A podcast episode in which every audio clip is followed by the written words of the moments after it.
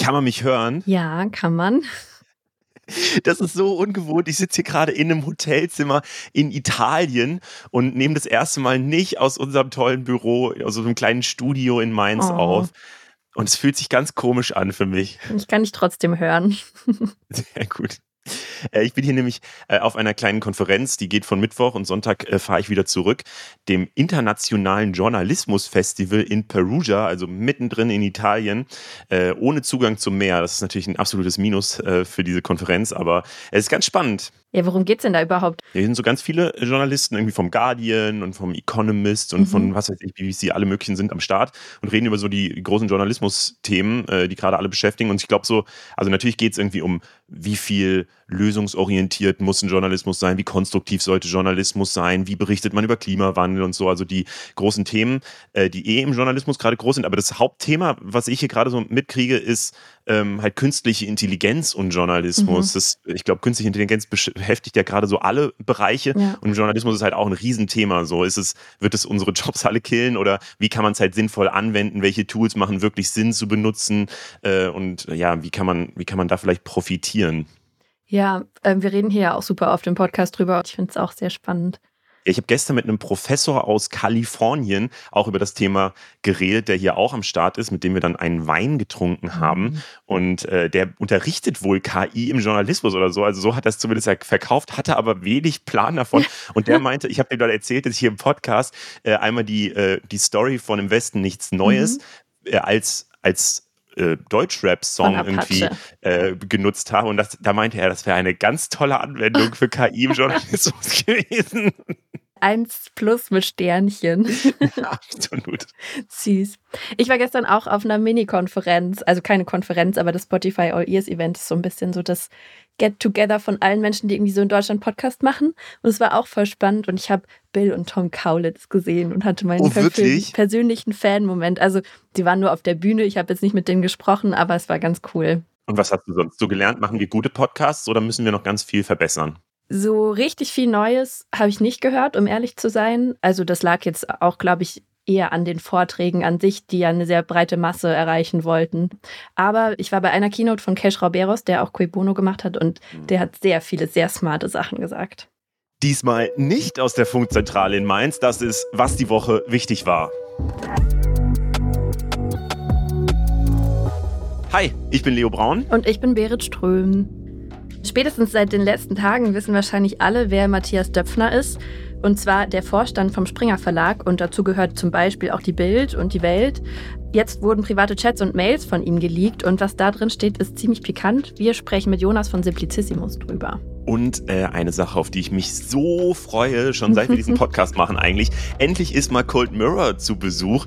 Ihr, ihr kennt sie wahrscheinlich durch den Harry Podcast oder durch ihren YouTube-Kanal, wo sie ganz viel über Harry Potter redet. Und deswegen dachten wir uns, als HBO verkündet hat, dass sie jetzt äh, eine neue Serie zu Harry Potter machen wollen, ähm, dass wir mal mit Kali darüber reden müssen, ob das gerade eigentlich ein guter Zeitpunkt ist, wie sie zu dieser ganzen Debatte rund um J.K. Rowling steht und äh, ob sie sich auf diese Serie freut oder sie gucken wird.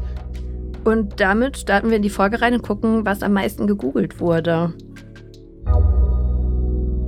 Eine Sache, die viel gegoogelt wurde, gab aber leider nicht 100.000 Mal, aber ich will trotzdem drüber reden, weil ich heute Morgen bin ich aufgewacht und habe äh, Instagram aufgemacht und das erste, was ich da gesehen habe, war ein Video von BBC News, also die öffentlich-rechtlichen aus Großbritannien. Und die haben, und das fand ich sehr erstaunlich, über die aktuelle berichtet, also diese, ich würde mal Trash-Zeitung, das Trash-Magazin, Promi-Magazin aus Deutschland berichtet. Und zwar wegen einem Fall, der auch mit KI im Journalismus zu tun hat. Und da hat, das hat mich natürlich total angesprochen. Und zwar hat die aktuelle ein Interview mit Michael Schumacher geführt. Nur, dass Michael Schumacher natürlich keine Interviews führt aktuell. Ähm, und deswegen haben sie einfach einer KI gesagt, verhalte dich wie Michael Schumacher und dann Fragen beantwortet. Aber auf der Titelseite von diesem Magazin äh, stand eben drauf, Weltsensation, erstes Interview mit Michael Schumacher. Und äh, ja, dagegen haben jetzt die Angehörigen von Michael Schumacher halt geklagt und gesagt, das geht halt gar nicht. Und äh, das ist auf jeden Fall, finde ich, eine sehr, sehr verrückte Entwicklung von diesem Magazin, dass die sich jetzt einfach Leute, die sie gerne mal interviewen wollen, mit einer KI nachbauen. Was ist das? Ja, ich bin gespannt, wer als nächstes interviewt wird. Das habe ich auch gelesen. Was kommt jetzt nächstes? Jesus? Oder ja, kein Problem. Easy.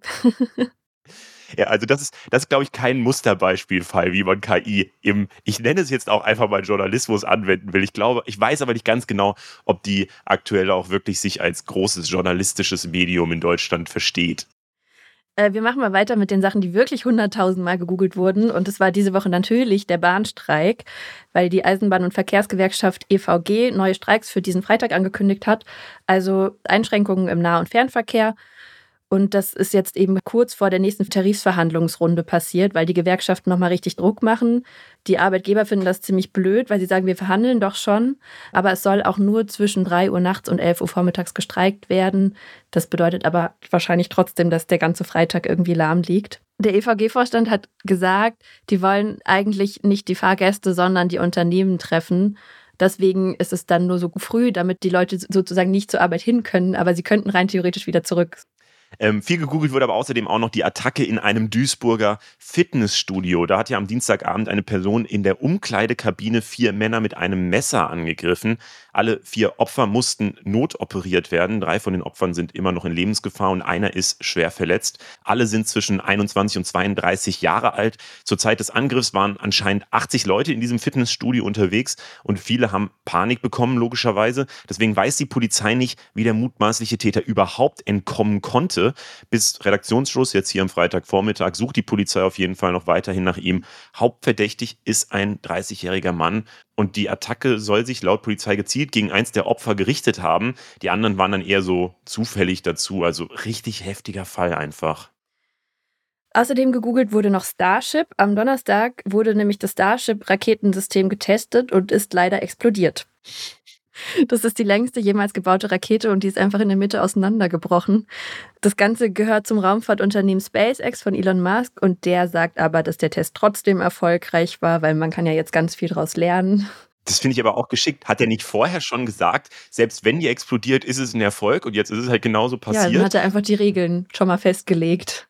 Genau, es ist eigentlich geschickt. Man muss einfach nur das Erwartungsmanagement richtig setzen genau. und schon berichtet jeder, es war ein Erfolg und Starship war am Start.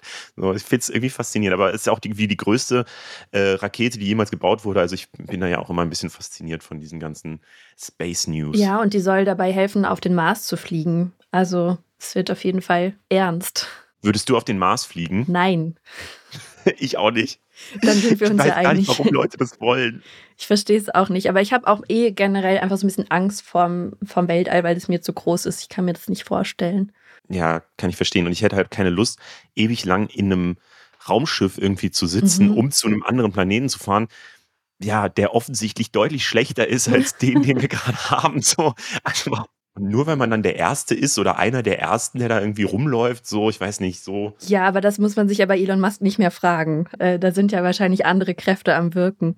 Ja, und das war es auf jeden Fall mit den Google-Suchanfragen. Wir kommen mal zu den anderen Themen, die diese Woche wichtig waren. Am Mittwoch ist in NRW mein persönlicher Albtraum passiert und ich glaube, das ist auch der Albtraum von vielen anderen Leuten. Die Abi-Prüfungen wurden super kurzfristig einfach verschoben und der Grund war ein Download-Fehler bei den Aufgaben. Davon sind insgesamt rund 72.000 SchülerInnen betroffen und es war einfach ein richtig peinlicher Technik-Fail. 600 von 900 Schulen konnten die zentralen Aufgaben halt nicht runterladen oder nur teilweise und vermutlich liegt der Fehler bei einem IT-Dienstleister, der die Plattform zur Verfügung stellt. Äh, Digitalisierung in Deutschland, yeah. Ja, das alles ist natürlich schon schlimm genug, aber die Kritik ist jetzt vor allem auch, dass dieser Fehler schon am Tag vor den Prüfungen um 14 Uhr bekannt war. Aber die Nachricht, dass die Abi-Prüfung verschoben wird, ging erst abends nach 8 Uhr dann offiziell raus. Und das war halt einfach, glaube ich, blöd für die Schulen, blöd für die SchülerInnen und ja, einfach super viel Stress in der Zeit ja sowieso schon. Ich habe das bei Twitter schon gesehen am Dienstagabend, als es so mhm. losging, ähm, dass, dass halt irgendwelche ja, Download-Links mit angeblichen äh, Aufgaben eben äh, rumgegangen sind. Ich glaube, das war alles fake und ich glaube, das wäre auch gefährlich gewesen, die einfach runterzuladen, aber. Nee, das war nicht fake, sondern das war eine IT-Spezialistin, die herausgefunden hat, dass eine Testplattform also die haben das quasi nochmal auf einer Testplattform auch schon mal getestet und die war durch Zufall öffentlich zugänglich. Durch Zufall. Also nicht durch Zufall, sondern aus Versehen und nicht mit Absicht. Und ja. das ist aber halt voll schlecht, wenn die Testplattform so funktioniert. Es lässt ja nichts Gutes auf die echte Originalplattform dann schließen. Mhm. Also es war auf jeden Fall einfach alles schiefgelaufen, was nur schiefgehen konnte. Und was dann jetzt auch noch richtig blöd ist, ist, dass die Prüfungen am Freitag nachgeholt werden und da wird gestreikt, haben wir gerade schon drüber gesprochen. Und äh, es ist auch noch das Zuckerfest. Ja, also richtig schlechtes Timing einfach. Ich habe mal als ich das gelesen habe, habe ich mir diesen Dienstleister mal angeguckt. Mhm. Und das ist halt so ein Technikunternehmen aus NRW halt. Ähm, und die, die werben aber auf ihrer Website mit ihrer Zuverlässigkeit. das fand ich schon ein bisschen ironisch. Hättest du dich denn gefreut, dass du dann zwei Tage mehr Zeit zum Lernen hast? Weil da haben viele in unseren Kommentaren mhm. haben das so gesehen. Und ich habe auch erst gedacht, hm, eigentlich ja nice, je mehr Zeit man zum Lernen hat, desto besser. Aber das Ding an dieser Abi-Zeit ist ja, dass man so drei Prüfungen, glaube ich, ja. mindestens äh, schriftlich hat. Und da äh, einem ja dieser Lernplan halt voll um die Ohren fliegt. Also manche haben ja dann am Donnerstag direkt noch Sachen geschrieben. Das mhm. heißt, es ist ja dann so, dass man an dem Mittwoch nach der Prüfung nochmal versucht, den ganzen Donnerstag-Kram in seinen Kopf reinzuprügeln und aber auch schon komplett wieder vergessen hat dann. Und ja, so, also funktioniert ja das Bildungssystem leider.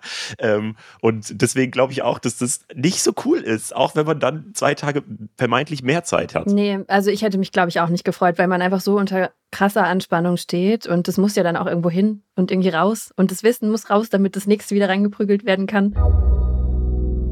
Wir müssen mal über einen Mann reden, über den diese Woche sehr, sehr, sehr viel geschrieben wurde. Es geht um Matthias Döpfner. Das ist ja der Vorstandsvorsitzende der Axel Springer Gruppe, also der Verlagsgruppe, zu der zum Beispiel die Bildzeitung gehört oder die Welt. Und ja, seit letzter Woche oder spätestens seit letzter Woche äh, steht Döpfner richtig in der Kritik. Bei einer Recherche von der Zeit wurden nämlich interne E-Mails und Nachrichten von ihm veröffentlicht. Inhaltlich sind diese Nachrichten ziemlich problematisch und deswegen wollen wir hier einmal drüber reden. Darüber wurde auch in der letzten Woche richtig viel diskutiert. Zum Beispiel hat das YouTube-Format Simplicissimus ein Video über über diesen äh, Verlagschef von Bild veröffentlicht. Und das ging ziemlich ab, was in den Nachrichten von Döpfner stand und was das für den Springer Verlag und die Bild bedeutet. Das besprechen wir mit Jonas von Simplicissimus. Hi Jonas. Hi. Schön, dass wir uns endlich mal wieder hören können. Äh, lass uns mal über die Nachrichten sprechen. Die Zeit schreibt ja, dass äh, diese Chatnachrichten und Mails aus dem engsten Führungskreis von Springer stammen. Was steht denn in diesen Nachrichten drin? Ja, verschiedenste Dinge. Ähm, zum Beispiel äh, diverse Beleidigungen gegen Ostdeutsche. Ich glaube, das äh, Zitat, was vor allem durch die Presse gegangen ist, ist, die Ossis sind entweder Kommunisten oder Faschisten, dazwischen tun sie es nicht, eklig.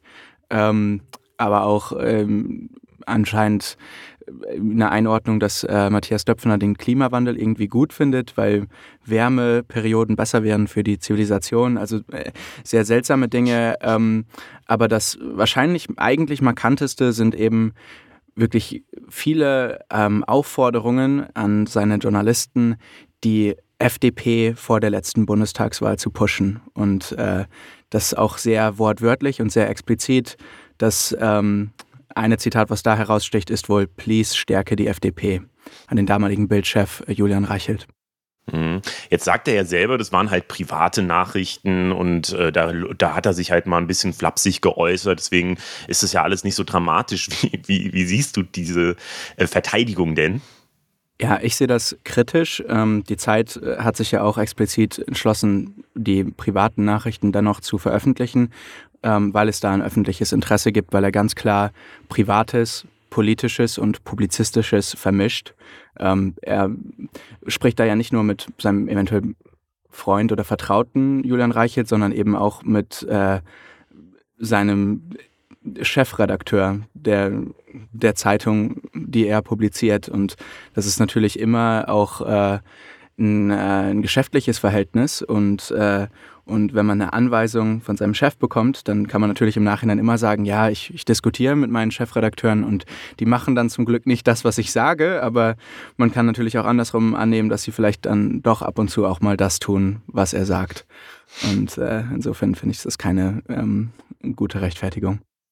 Ja, vor allem, äh, wenn es halt, also wenn er halt so irgendwie mal über jemanden ablästert oder auch irgendwie sowas Blödsinniges wie mit dem Klimawandel. Ich finde, sowas könnte man dann sogar noch sagen, so, okay, der hat halt irgendwie eine bescheuerte Diskussion geführt. Ähm, und da könnte es ja tatsächlich irgendwie aus dem Kontext gerissen sein, dass er da irgendwie versucht hat, eine ironische, keine Ahnung, irgendwas zu sagen oder so.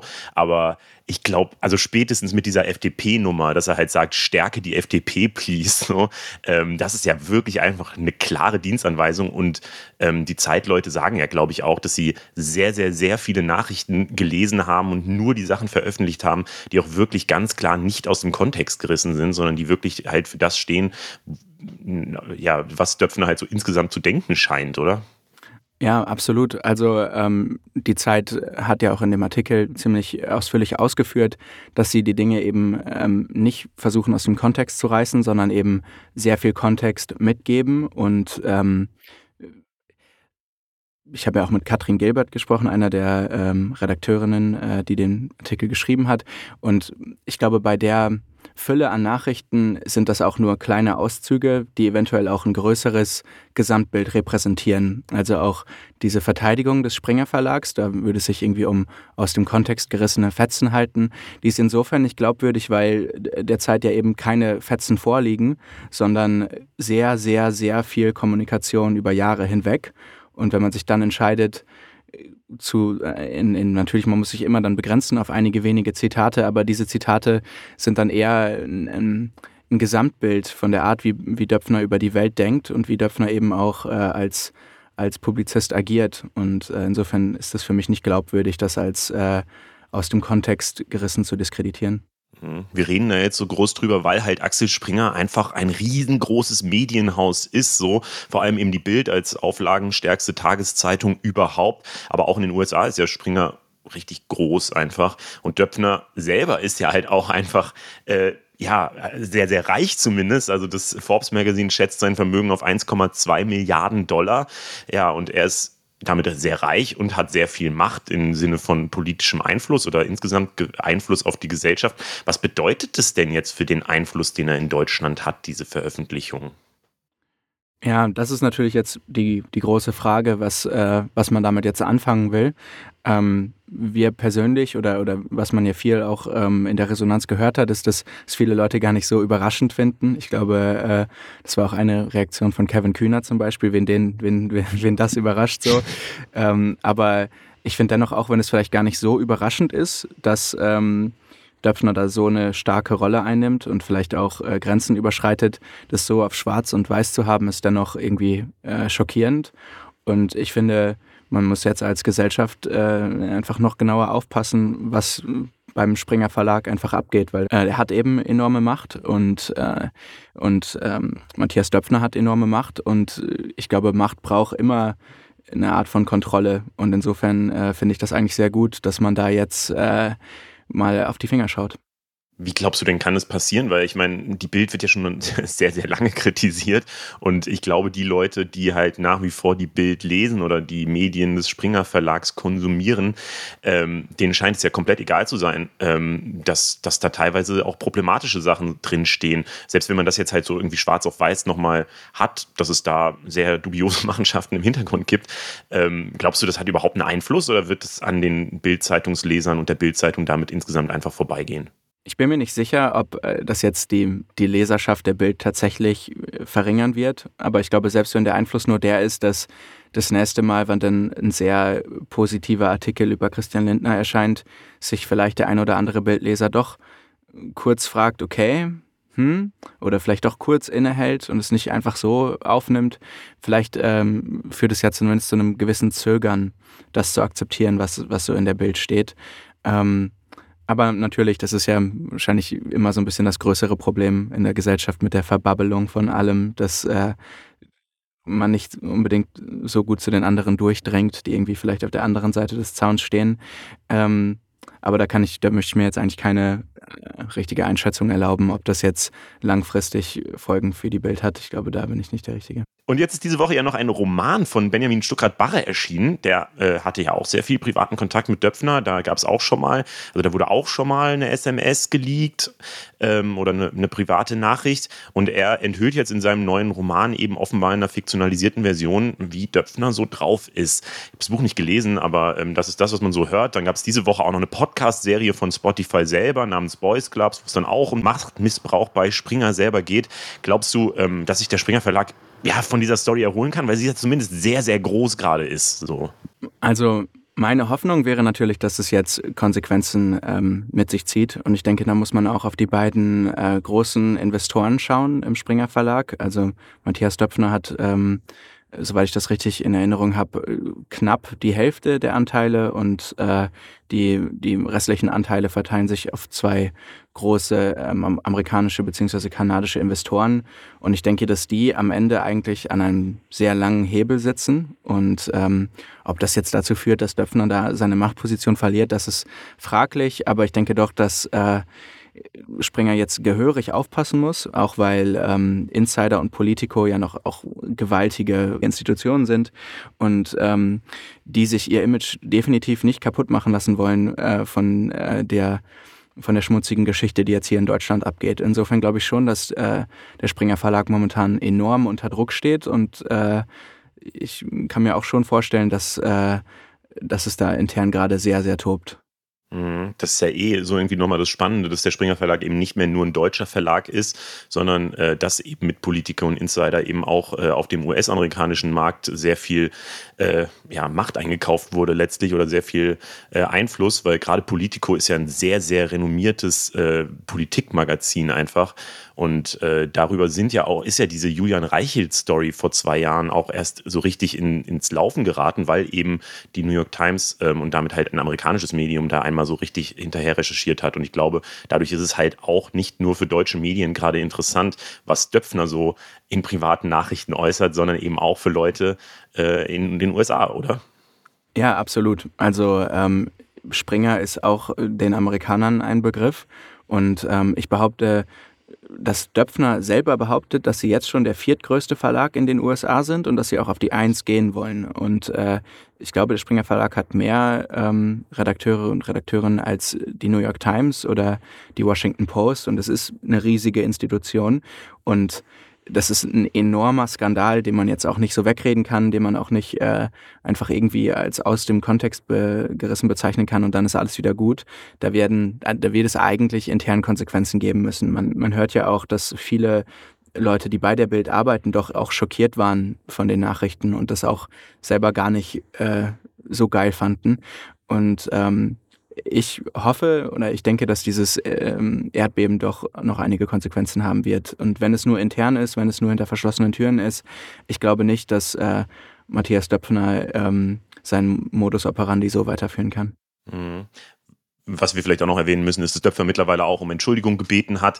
Ich würde persönlich sagen, das war so eine klassische Non-Apology. Also er entschuldigt sich weniger für die Sachen, die er da sagt, sondern ähm, dass er Leute verunsichert oder verletzt hätte. So, ähm, dabei sagt er dann auch immer wieder, dass es eben private Nachrichten sind, so ähm, was, was ihm ja einfach nicht stimmt. Äh, danke dir, Jonas, für die Einschätzung. Klar, immer gerne. Der Newsartikel mit den meisten Interaktionen aus dieser Woche, äh, der kam von der Tagesschau und es geht um den Atomausstieg. Deutschland hat ja letztes Wochenende sein letztes Atomkraftwerk abgeschaltet und am Sonntag kam dann die News, die zu diesen Interaktionen geführt hat, nämlich Bayern will AKW ISA 2 in Länderregie weiter betreiben. Das hat die Tagesschau gemeldet. Äh, und es geht natürlich um den bayerischen Ministerpräsidenten Markus Söder, der gesagt hat in einem Interview, dass er in Bayern gerne weiter Strom aus Atomkraftwerken herstellen will, was auch ein bisschen ironisch ist, weil er lange selber für den Ausstieg eben gekämpft hat und äh, weil er natürlich auch weiterhin keinen Atommüll in Bayern lagern will. Und ja, Rechtsexperten sagen jetzt, dass äh, dafür das Grundgesetz geändert werden müsse. Deswegen ja, halten es sehr wenige Leute für besonders realistisch, dass das wirklich passiert. Auch die Betreiber von diesem Atomkraftwerk ISA 2 sagen, dass sie das KW halt weiter zurückbauen wollen, also ja, abreißen wollen letztlich. Äh, das dauert aber natürlich sehr, sehr lange. Ähm, deswegen, die gehen, glaube ich, auch nicht davon aus, dass sich daran irgendwas ändert. Und damit ist es eigentlich nur eine Geschichte, dass Markus Söder als bayerischer Ministerpräsident äh, mal das gesagt hat, was viele Leute gerade denken und äh, damit groß in die Medien gekommen ist. Und es hat geklappt, muss man sagen. Yay. Also er hat absolut, absolut geschafft. Ich finde es nur bei Markus Söder so lustig, dass der sich einfach nicht schämt. Also ähm, dafür, dass er wirklich jede Woche was anderes sagt. Und irgendwie ist es schon zu seinem Markenzeichen geworden, dass er einfach seine Meinung ändern darf und irgendwie niemanden interessiert. Und das finde ich wirklich absolut faszinierend. Ich habe Respekt. es gibt einen ganzen Artikel in der Süddeutschen Zeitung, den ich äh, irgendwie diese Woche dann nochmal gefunden habe, der ist auch eigentlich schon zwei Jahre alt oder so, wo einfach nur anhand von Zitaten für wirklich jedes große politische Thema einmal drin steht, wie er irgendwann vor zehn Jahren mal was dazu gesagt ja. hat und wie er heute was dazu sagt und wie er halt jedes Thema seine Meinung so anpasst, dass es gerade in die aktuelle Stimmung passt. Ja. Und ich bin mir immer nicht so sicher, weil irgendwie auf der einen Seite kann man ja sagen, weiß ich nicht, also klar, man muss halt als Politiker auch ab und zu seine Meinung Voll. ändern. Jetzt haben wir halt ja. gerade einfach eine andere Situation. Mhm. Strompreise sind hoch und äh, bevor wir jetzt mit Kohle anfangen, Strom zu erzeugen, ist ja eigentlich AKW vielleicht die bessere Option. Und die Stimmung in der Bevölkerung ist ja tatsächlich einfach gerade so, dass viele sagen würden, äh, AKWs zumindest jetzt erstmal ein paar Monate oder Jahre vielleicht weiterlaufen lassen, ähm, damit wir eben keine Kohle zum Strom produzieren nutzen müssen.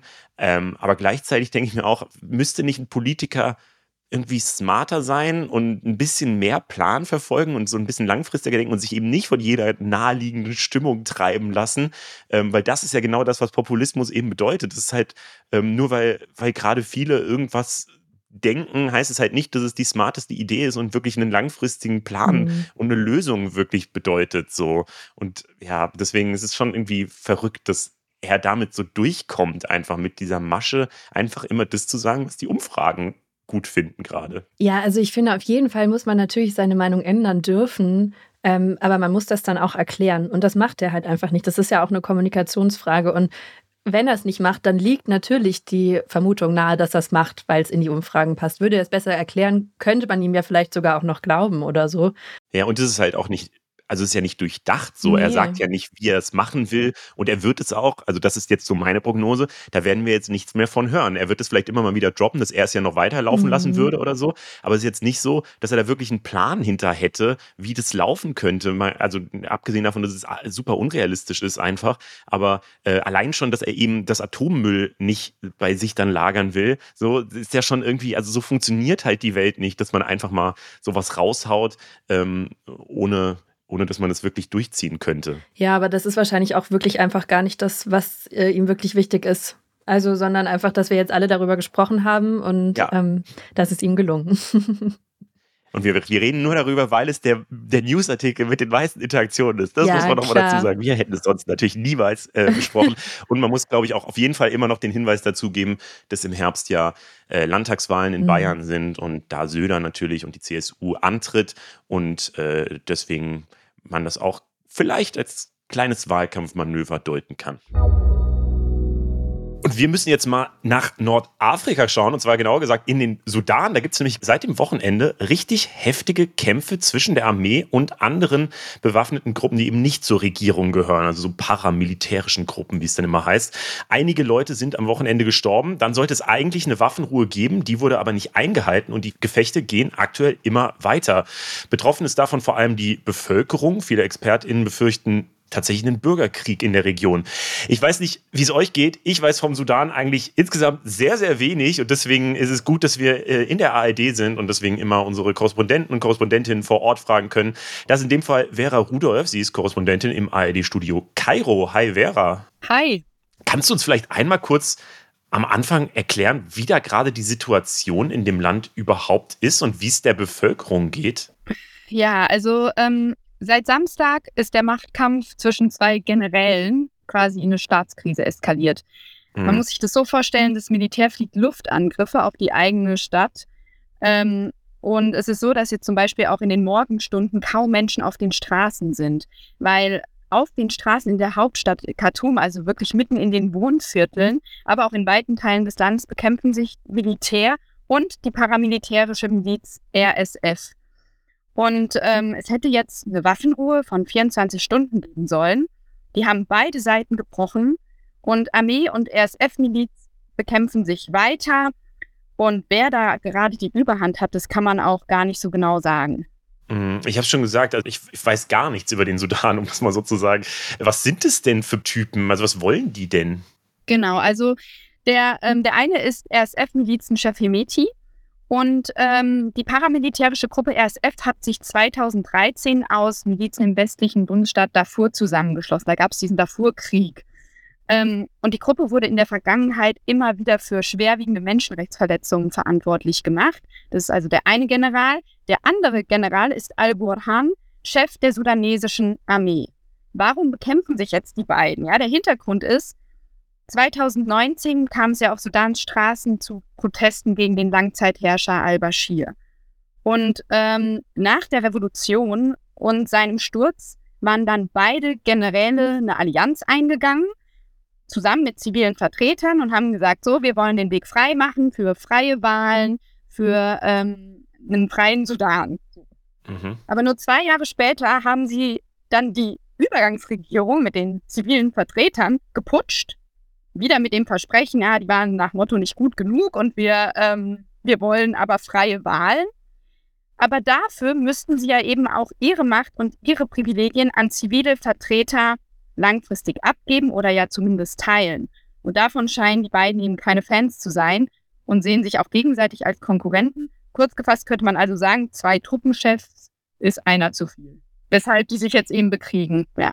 Hm, und am Ende ist es ein Kampf zweier Männer, das hast du ja gerade schon gesagt. Und die, die darunter leiden, ist die Bevölkerung oder verstehe ich das falsch? Nein, wahnsinnig. Und man muss sagen, der Sudan ist schon ein Land, was sowieso schon seit Jahrzehnten von Bürgerkriegen geplagt ist, von großen Krisen geplagt ist. Die Wirtschaft ist in einem desolaten Zustand. Und viele Menschen hatten eben gehofft, dass sie endlich wählen dürfen, dass sie eine Regierung aus zivilen Vertretern bekommen.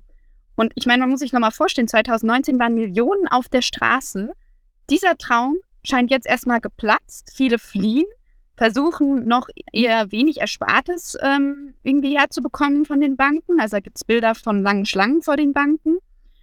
Und etwa 46 Millionen Sudanesinnen und Sudanesen leben im Land ein Drittel ist laut der UN auf humanitäre Hilfe angewiesen. Also, dass man mal eine Vorstellung davon bekommt, in mhm. was für einem Zustand jetzt ohne die, diesen Konflikt das Land sowieso schon ist. Und jetzt fehlt es eben an Essen, an Trinkwasser, an Benzin. Ähm, es kommt zu Stromausfällen. 39 der knapp 60 Krankenhäuser sind zerstört. Krass. Und in manchen Vierteln gibt es auch überhaupt keinen Strom mehr, ja. Und man muss sich vorstellen, das Gesundheitswesen ist eben sowieso schon sehr prekär. Auf dem Land nochmal sieht es nochmal viel düsterer aus, jetzt als mhm. in Khartoum, der Hauptstadt, ja. Aber auch hier kommen die Leute ähm, aufgrund der Gefechte kaum mehr in Krankenhäuser. Das hat uns gestern einer von Rights Watch erzählt. Ja, die kommen da gar nicht mehr hin. Die Ambulanzen kommen nicht zu den Menschen. Es fehlt an Ausstattung, an Medikamenten, an Blutkonserven. Und je länger der Konflikt anhält, desto stärker wird sich natürlich auch die Lage verschlechtern. Und das UN-Welternährungsprogramm hat vorerst seine Hilfe eingestellt, weil eben drei Mitarbeiter auch getötet worden sind. Und ähm, Hilfsorganisationen fordern jetzt eben auch Schutz- und Fluchtkorridore einzurichten. Aber insgesamt muss man sagen, ähm, die Lage ist wirklich schon jetzt katastrophal. Und ja, ja, krass. Für die, für die Menschen im Sudan trifft das sowieso schon an einem sehr wunden, wunden Punkt. Hm, das klingt richtig heftig einfach. Das finde ich sowieso irgendwie seltsam, dass das immer mit der Vorgabe, ja, wir wollen ja zivile Wahlen und wir wollen eine zivile Regierung, aber das wollten die ja offenbar irgendwie gar nicht. Also klingt zumindest mhm. so, als wäre das nie deren Plan gewesen und dann geht die Bevölkerung da ja komplett unter. Ja, also genau so ist es. Die waren ja eben nach dem Sturz von Langzeitherrscher al-Bashir, sind die eben so eine, muss man sagen, brüchige Allianz eingegangen. Und dann haben sie eben diese zivilen Vertreter quasi rausgeputscht und jetzt haben dann schon viele hatten Zweifel, ob die überhaupt mal vollständig ihre Macht oder zumindest teilweise an zivile Vertreter abgeben oder einfach nur daran interessiert sind, weiter ihre Macht zu halten, ihre Privilegien nicht aufzugeben. Und jetzt muss man sagen, selbst wenn die beiden Generäle jetzt es wieder an den Verhandlungstisch schaffen, der Vertrauensverlust der Bevölkerung ist ja riesig, ja, mhm. weil viele glauben, dass es eben den beiden nur darum geht, äh, ihre Macht zu erhalten und dass sie eigentlich gar keine freien Wahlen wollen und ihre Kompetenzen auch nicht an eine zivile Regierung abtreten wollen. Und der Streit ist auch eskaliert, weil jetzt in diesen Tagen eine wichtige Frist abgelaufen ist, nämlich die RSF hätte ins Militär eingegliedert werden sollen. Man vermutet, dass die beiden sich nicht einigen konnten, wer dann die Oberhand über die Truppen gehabt hätte. Und dieser Plan war aber wichtig, die einzugliedern, um eben diese Übergangsregierung auf den, auf den Weg hin zu freien, zu freien Wahlen war es wichtig, dass die RSF eingegliedert wird. Und diese Frist ist verstrichen und somit ist dieser Streit auch ähm, eskaliert. Mhm. Ich habe verschiedene ähm, Prognosen gelesen von Expertinnen, die gesagt haben, ja, aufgeben wird einer von beiden eigentlich nur, wenn der andere stirbt. Ist das ein realistisches Szenario oder wie könnte es da jetzt weitergehen? Also das ist in diesen Tagen ist es jetzt echt schwer zu sagen, wohin sich das entwickelt. Ähm, einerseits fürchten Experten und auch diese 46 Millionen Sudanesinnen und Sudanesen einen neuen Bürgerkrieg. Das ist einfach ein Szenario, was jetzt droht, ja, dass die beiden, dieser Konflikt, dieser Machtkampf den Sudan in den Abgrund reißt. So. Das ist das eine Szenario. Man muss aber auch sagen, dass der internationale Druck auf die Konfliktparteien wächst. Am Montag ähm, hatte sich dazu äh, der UN-Sicherheitsrat getroffen und die UN versucht eben zwischen den beiden zu vermitteln. Druck kommt aber nicht nur von der westlichen Welt, sondern eben auch aus der Region, weil keiner hat Interesse an dieser Krise. Weil sollte der Konflikt weitergehen, besteht die reale Gefahr, dass immer mehr in- und ausländische Akteure da halt auch mit reingezogen werden. Ähm, man muss zum Beispiel wissen, dass der Militärchef, also Al-Burhan, wird von Ägypten unterstützt. Die RSF-Miliz soll gute Verbindungen zu den Vereinigten Arabischen Emiraten haben. Auch Saudi-Arabien hat im Sudan starke Interessen. Also da hängen ganz viele Akteure mit dran. Und gleichzeitig wollen diese Staaten ja ihren Einfluss, den sie haben, auch irgendwie nicht verlieren. Also das macht die Lösung des Konflikts einfach extrem schwierig. Also die Krise könnte sich ausweiten in einen Bürgerkrieg im Sudan selbst oder aber die ganze Region auch ähm, destabilisieren. Mhm, also wir müssen eigentlich irgendwie hoffen, dass es nicht zu einem Bürgerkrieg kommt und sich dieser Konflikt da irgendwie löst, weil das Land sowieso, äh, wie du es schon gesagt hast, mit Hungerkrise und alles Mögliche eh schon vor riesigen Problemen steht. Deswegen danke dir, Vera, dass du uns da so ein bisschen äh, von erzählt hast, äh, was da gerade im Sudan passiert. Danke dir. Ja, gerne. So trickst Profifußballer Achraf Hakimi seine Ehefrau bei der Scheidung aus. So oder so ähnlich berichten gerade ziemlich viele Medien über einen super skurrilen Fall. Es geht da um den Fußballspieler Achraf Hakimi, der für den Paris Saint-Germain, also einen französischen Fußballclub spielt. Er und seine Frau, die spanische Schauspielerin Hiba Abouk, lassen sich nämlich gerade scheiden und Hakimi wird jetzt für einen geilen Move angeblich in der Scheidung mit seiner Frau abgefeiert. Hiba Abuk soll nämlich angeblich die Hälfte von seinem Vermögen verlangt haben. Und das ist ziemlich viel Geld, weil Hakimi als Fußballspieler 10 Millionen Euro im Jahr verdient. Und um das alles aber zu verhindern, äh, dass sie an sein Geld kommt, hat er angeblich äh, schon länger sein Gehalt einfach immer direkt an seine Mutter übertragen. Und so soll er auf dem Papier deswegen eigentlich fast kein Vermögen haben und jetzt so sie ausgetrickst haben. Und dafür wird er irgendwie krass gefeiert. Und das Ganze ist aber einfach eine ganz seltsame Geschichte, die sehr unhinterfragt so in allen Medien geteilt wurde. Und wir haben uns das aber mal ein bisschen genauer angeguckt, weil uns das irgendwie komisch vorkam. Dazu gibt es auch einen Instagram-Post bei uns. Und unserer Redakteurin Julika, die ähm, französische Muttersprachlerin ist, ist nämlich aufgefallen, dass der Twitter-Account, der als allererstes darüber berichtet hat, super zweifelhaft und unseriös ist.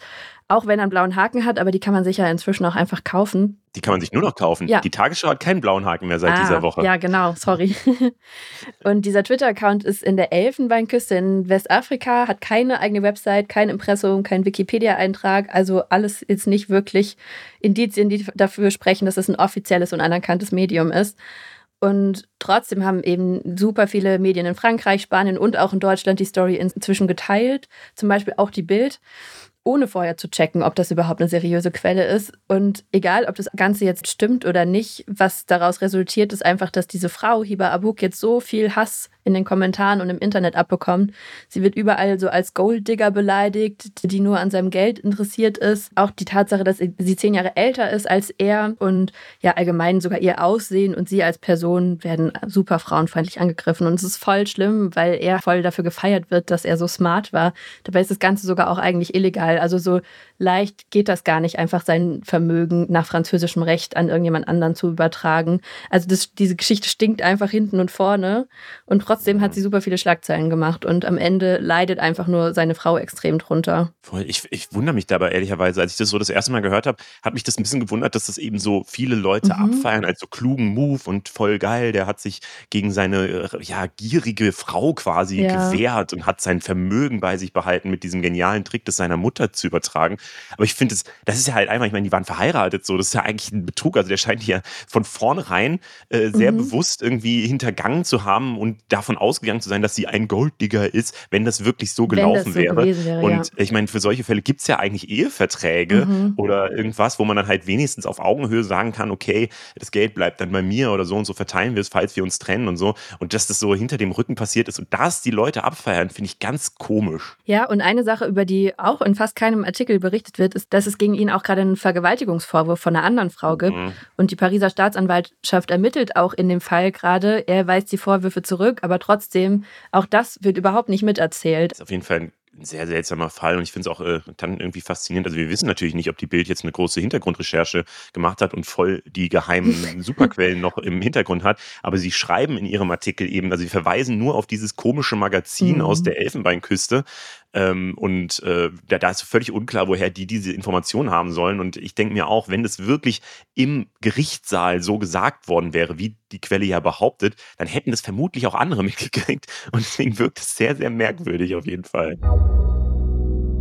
Für alle Harry Potter-Fans ist es vermutlich das Thema der letzten Tage gewesen. Harry Potter wird neu verfilmt als eigene Serie von HBO, also dem Sender, der aus meiner Sicht zumindest gerade eh so die Serienwelt dominiert. Also Game of Thrones kam ja von HBO, äh, House of the Dragon letztes Jahr kam von HBO, White Lotus kam von HBO und der bisher größte Hit des Jahres, Last of Us, kam auch von HBO. Also die sind ordentlich im Game gerade drin.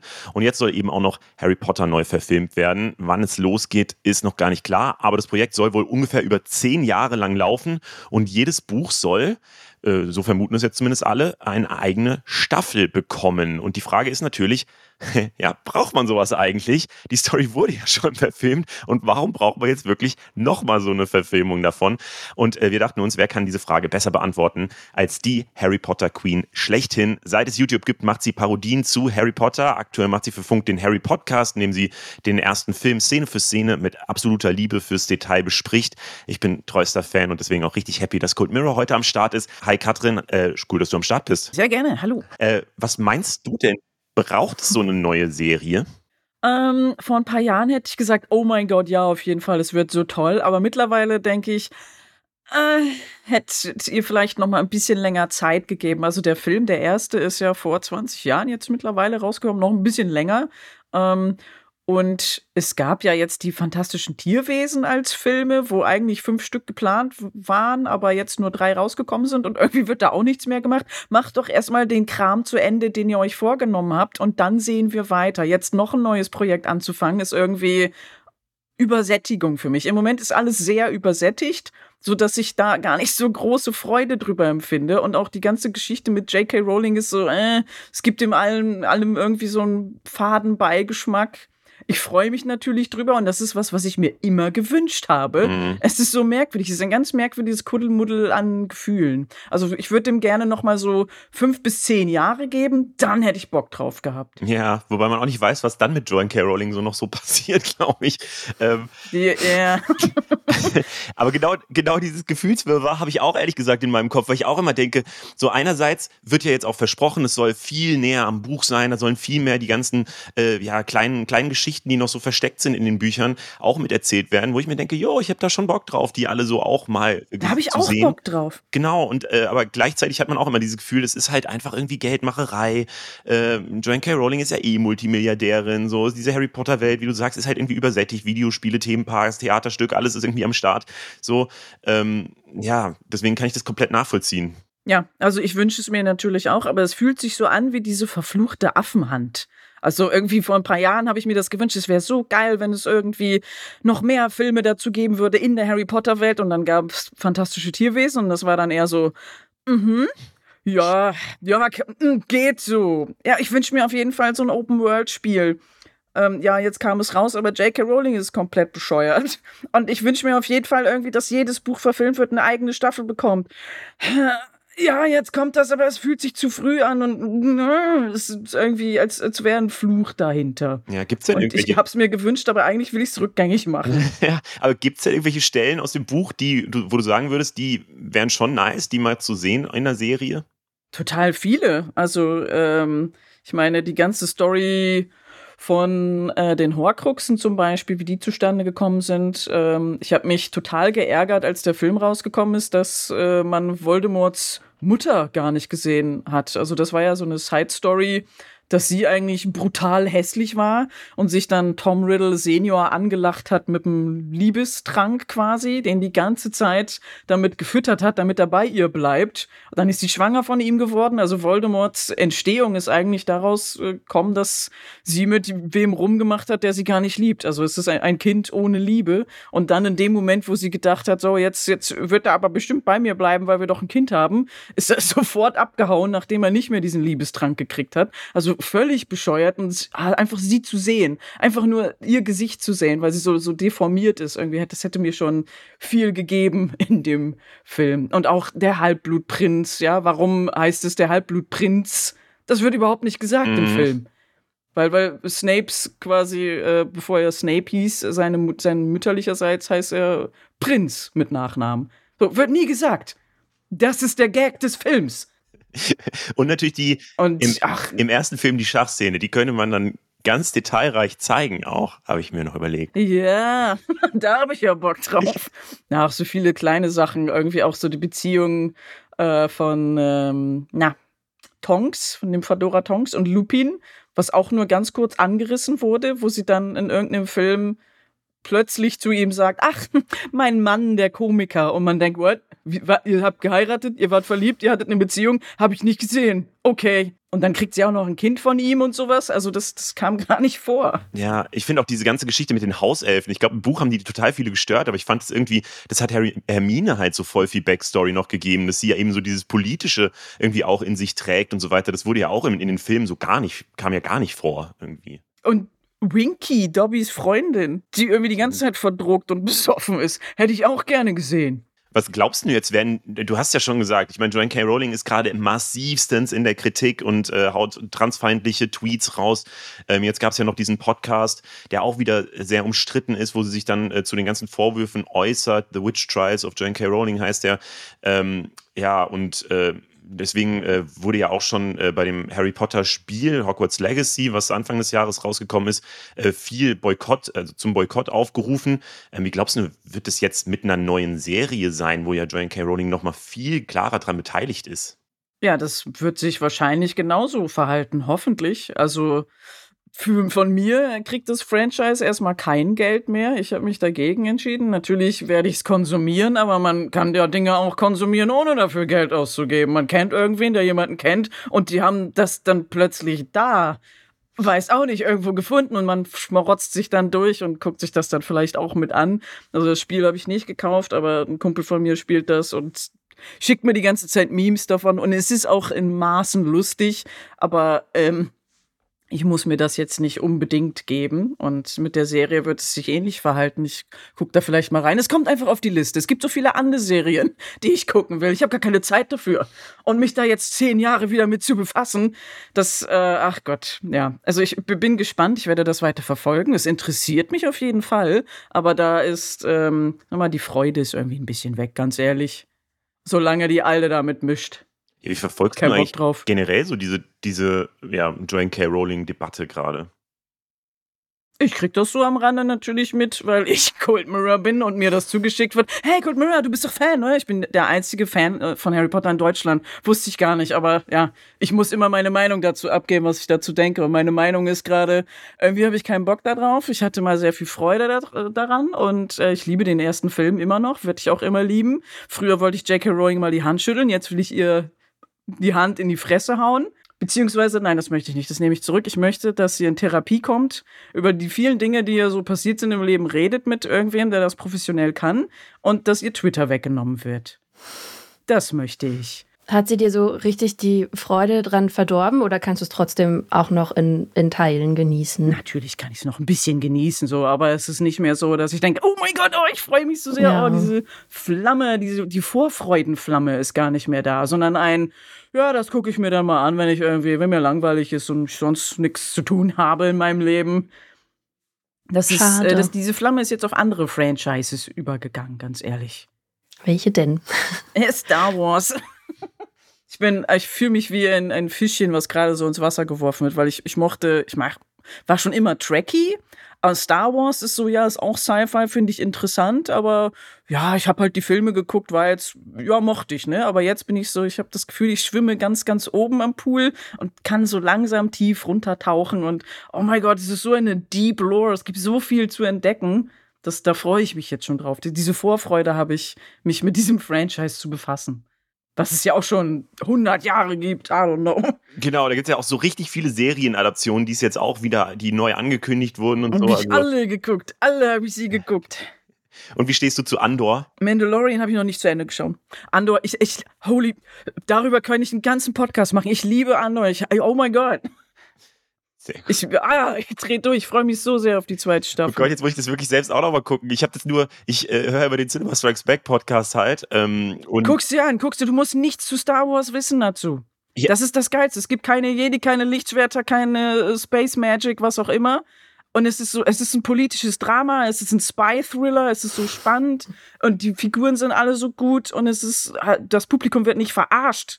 So, also nicht so, kennst du den Charakter, der in Comic Nummer 12 vorgekommen ist? Hey, kennst du, kennst du? Nein, keine Ahnung, ich kenne Star Wars nicht so.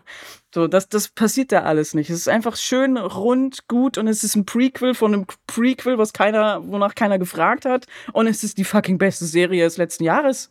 Ist unfassbar. Ah, ja, ich glaube, ich muss es wirklich gucken, weil Cinema Strikes Back ist auch so unfassbar begeistert davon und ich bin, keine Ahnung, ich, ich habe bisher wirklich gedacht, so, oh, jetzt noch eine Serie von so einem Franchise und irgendwie so, das kein Bock. Da bin ich ehrlicherweise auch durch diese ganzen Marvel-Serien und so, wo ich auch alles nicht mehr weiter verfolge, ähm, habe ich irgendwie es keinen Bock mehr auf diese... Es hat nichts damit zu tun, es ist so untypisch. Ja, okay. Ich war so überrascht. Und da ist ein Typ, der heißt Cyril und der isst Müsli.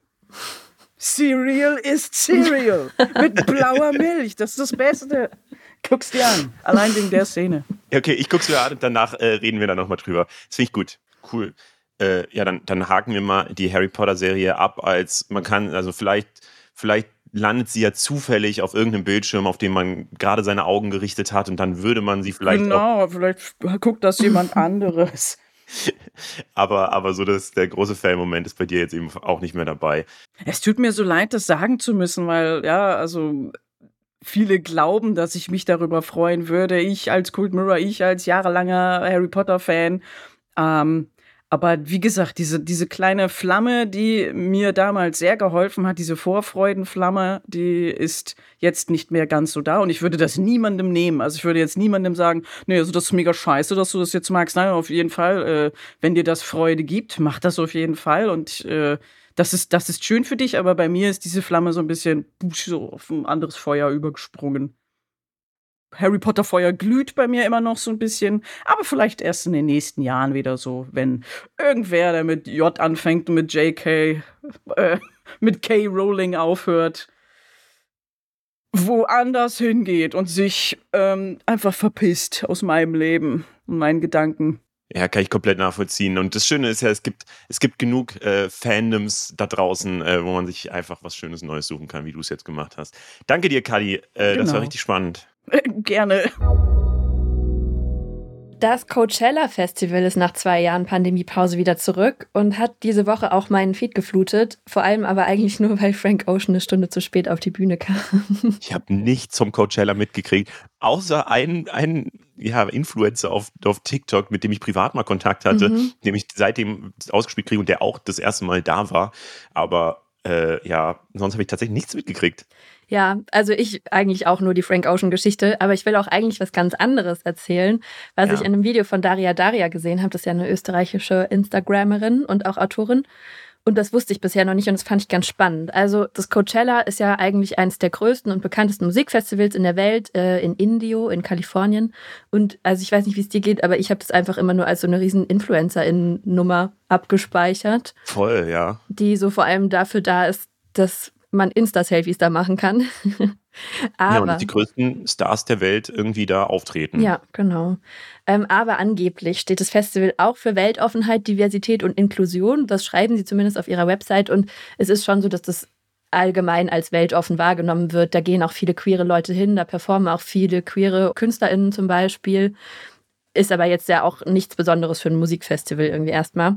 Passt aber trotzdem überhaupt nicht damit zusammen, was der Besitzer von dem Festival so alles macht. Das ist nämlich der US-amerikanische Multimilliardär Philipp Anschutz und der ist sehr reich und sehr konservativ. also er hat zum Beispiel schon Geld an Antiquere und Anti-Abtreibungsorganisationen gespendet, aber auch an Organisationen, die den menschengemachten Klimawandel leugnen und Waffenverbände, also alles mit dabei. Und mhm. das alles ist auch eigentlich schon länger bekannt. Es ist jetzt gar nicht so neu, aber durch die Pandemiepause ist das einfach ein bisschen in den Hintergrund gerückt und untergegangen und jetzt macht das eben nochmal die Runde. Aber was ich irgendwie ganz lustig fand, war, also 2019 hat sich der Geschäftsführer deswegen auch über Anschutz beschwert, weil der halt das Image des Festivals kaputt machen würde. Und äh, dann hat Anschutz gesagt, ja, das wäre aus Nachlässigkeit passiert, dass er an solche Organisationen gespendet hat und hat dann auch direkt noch eine Million Dollar hinterhergeschossen an die Elton John AIDS Stiftung, die ja ähm, auch ähm, queere Personen unterstützt. Aber kurz darauf hat er dann einfach aus Versehen schon wieder an eine Anti-LGBTQ-Organisation gespendet. Es passt alles nicht so richtig gut zusammen. Die meisten Coachella-BesucherInnen stört es aber auch nicht weiter, glaube ich das war's mit den Themen für diese Woche. Nächste Woche wird es wahrscheinlich um die Klimakleber gehen. Ich, ich habe so ein Gefühl, dass das ein Thema auch sein so im Gefühl. die wollen ja ab dem Wochenende oder ab Montag oder so äh, Berlin lahmlegen und äh, da es auch schon ganz viel Diskussion drum und vielleicht äh, überlegen wir uns nochmal, wie wir darüber reden können. Haben wir auch schon ein paar Mal hier im Podcast gemacht. Deswegen, wenn ihr da eine Frage habt oder irgendwie eine Meinung, dann schreibt uns die gerne auf Instagram an Funk äh, per DM oder auch gerne in dieses Antwortfeld bei Spotify in der Folgenbeschreibung. Ähm, schreibt uns auch gerne, wie ihr die Folge findet. Und ja, vielen Dank euch, dass ihr zugehört habt. Mein Name ist Leo. Ich bin Berit. Wir sind Funk und Funk ist ein Angebot von ARD und ZDF. Und das Infotier diese Woche sind die Hummeln. Ciao.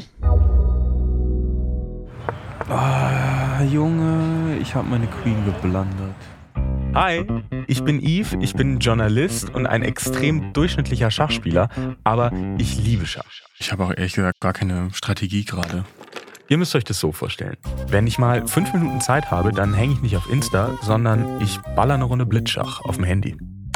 Und Schwarz gibt auf. Stark. Plus sechs Elo-Punkte. Und seit ich an diesem Podcast über den größten Skandal in der Schachgeschichte arbeite, lebe ich quasi meinen Traum. Ich darf mich jetzt nämlich nicht mehr nur von irgendwelchen Cacks im Internet abzocken lassen, sondern auch von richtigen Pros. Und alles nur, weil das hier passiert ist.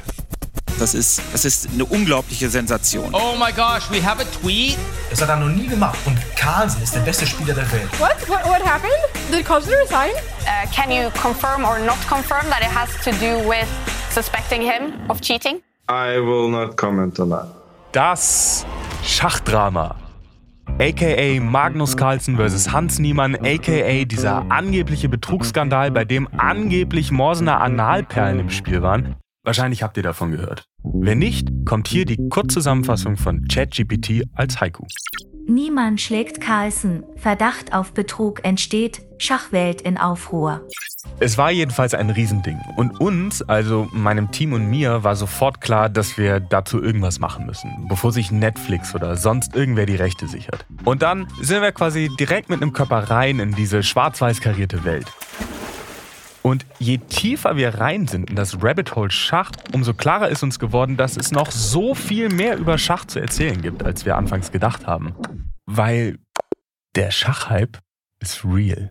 Und was hier in den letzten Jahren abgeht, ist einfach nur wild. Oh my goodness, I fell for a trap against the bot. Ja, da ist das Bot, da ist das Bot. Völlig egal, ob ihr noch nie Schach gespielt habt oder seit Jahren drin seid im Game.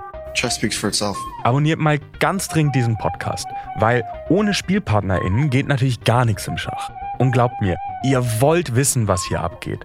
Das Ding heißt Scambit. Schach, Hype und Millionen. Hat vier Folgen und ist ein Podcast von Funk.